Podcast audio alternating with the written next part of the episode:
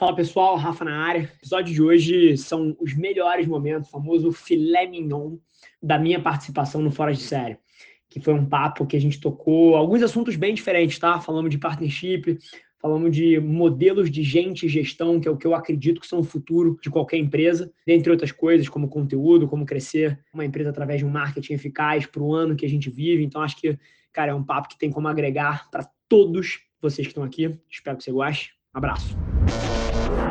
Esse é o Nas Trincheiras. Eu atualmente sento na cadeira de CEO de uma agência de publicidade que chama Velar e que é um projeto super jovem. A gente tem um ano e meio de vida, mas nesse um ano e meio, assim, é, dado, dado privado é difícil de você medir, mas devemos estar entre as agências que mais crescem no Brasil e tocando marcas como Tinder, Domino's, Prudential, Stone. É, cara, nosso primeiro grande cliente foi a XP Investimentos, que tem até uma baita história aí com, com o próprio canal de vocês. É, depois a gente até entra nessa história, que é uma história curiosa, se vocês quiserem. Mas, assim, basicamente a gente é uma agência de publicidade e, e que não tem vários dos problemas de incentivo do mundo publicitário tradicional, né? Então, basicamente, o mundo publicitário ele é feito de grandes holdings.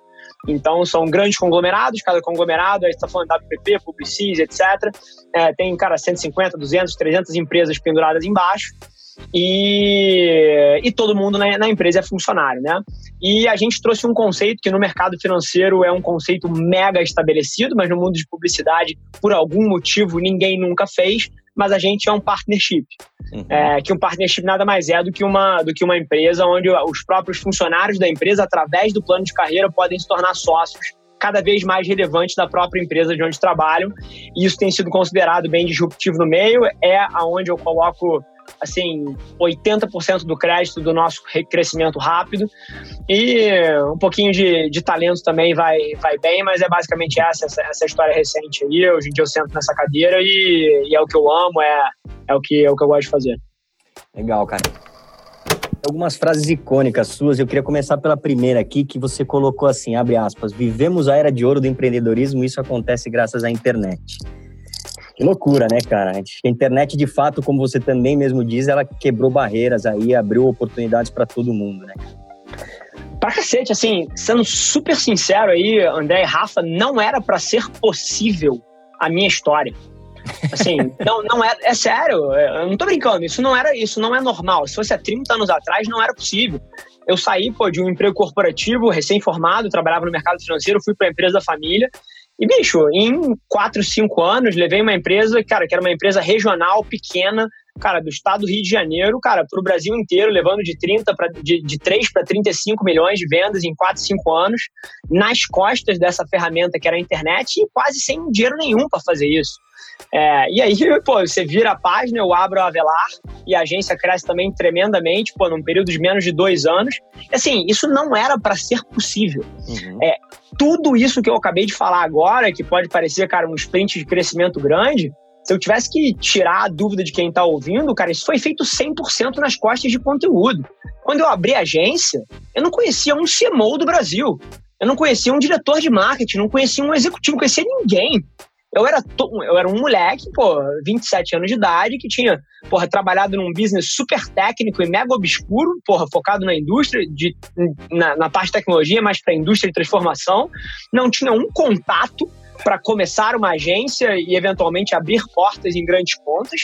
E 100% disso foi feito nas costas de conteúdo. Então, quando a gente fala, e quando eu falo que é a era de ouro do empreendedorismo, é isso. Assim, qualquer pessoa que quer começar um negócio hoje em dia, esquece. Sim, tem tudo na mão, tá no celular. O celular, ele é, ele é produção, ele é conteúdo, ele é distribuição, ele é acesso. É isso, assim. Você fala muito bem de conteúdo, né? 100%, assim, é, é, é, o tipo de coisa que eu não acho que as pessoas têm dúvida. São, são três pilares. A primeira é você acreditar que aquilo é uma oportunidade. E esse eu garanto que ninguém aqui está confuso. Todo mundo sabe que produção de conteúdo é uma oportunidade. Agora, o segundo é o como fazer. E foi mal, assim. A gente pode debater o como e etc. E, pô, e você pode fazer muito bem, como provavelmente você vai dar lá na sua caixa de ferramenta, etc. Pô, umas dicas super específicas para tangibilizar a forma exata.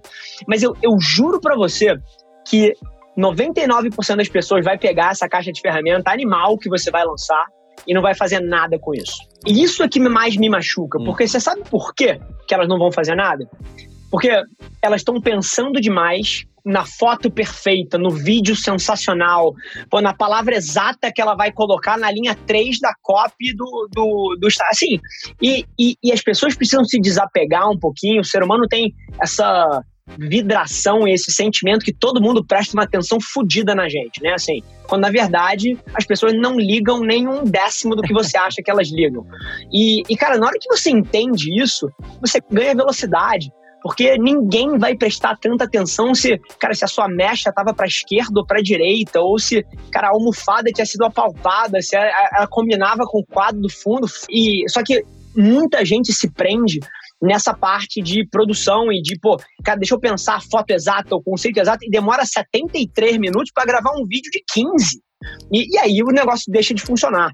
Então, assim, se eu tivesse que completar essa caixa de ferramenta que você vai lançar, é, Xará, é, seria dando para as pessoas um pequeno empurrão para que elas se julguem um pouco menos na hora de colocar esse conteúdo para fora e façam mais.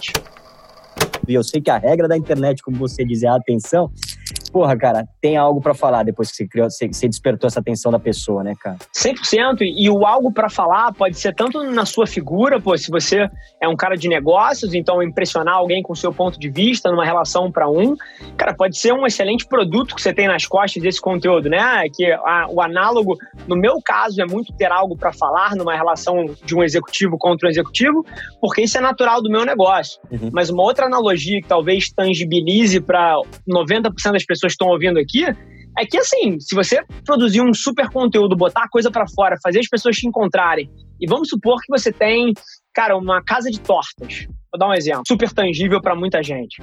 E aí, pô, o cara vai lá, encontrou seu conteúdo, viu, pô, se encantou, tal, foi lá, comprou uma porra de uma torta. Ele bota a torta na boca e a torta é uma merda. Acabou. Assim, no, no meu não caso. Não tem conteúdo que salve, né, Não tem conteúdo que salve. Então, assim, no meu caso é a relação um para um do executivo, mas eu acho que talvez muita gente se relacione com ter um bom produto na outra ponta, né? Pô, você vai lá, vamos supor, você, é um, você trabalha com, com assessoria de, de triatlon, assim, para tangibilizar, porra, para mim e pro Rafael aqui para mim e pro Capelli. Pô, trabalha com assessoria de triatlon, faz um puta conteúdo instigando as pessoas a sair da inércia e o que, que o triatlon pode inserir na vida delas, saúde, condicionamento físico, etc. Pô, relaxamento, não sei o que, corpo dos seus sonhos. E vai lá o cara, cacete, esse cara que entende desse bagulho, né? Deixa eu ir lá fazer uma aula da assessoria dele. A aula é um cu? Acabou. Assim, é. o, não tem nada que seja mais poderoso do que a ponta quando o cara te consome pela primeira vez. É. E essa é uma parte que eu vejo que às vezes a narrativa tem se perdido, porque tem muita gente ensinando a fazer conteúdo, tem muita gente ensinando você a vender coisa na internet e as pessoas não estão investindo tempo suficiente para criar negócios relevantes nas costas hum. disso e estão chegando com um produto fraco é. e aí não tem marketing que aguente.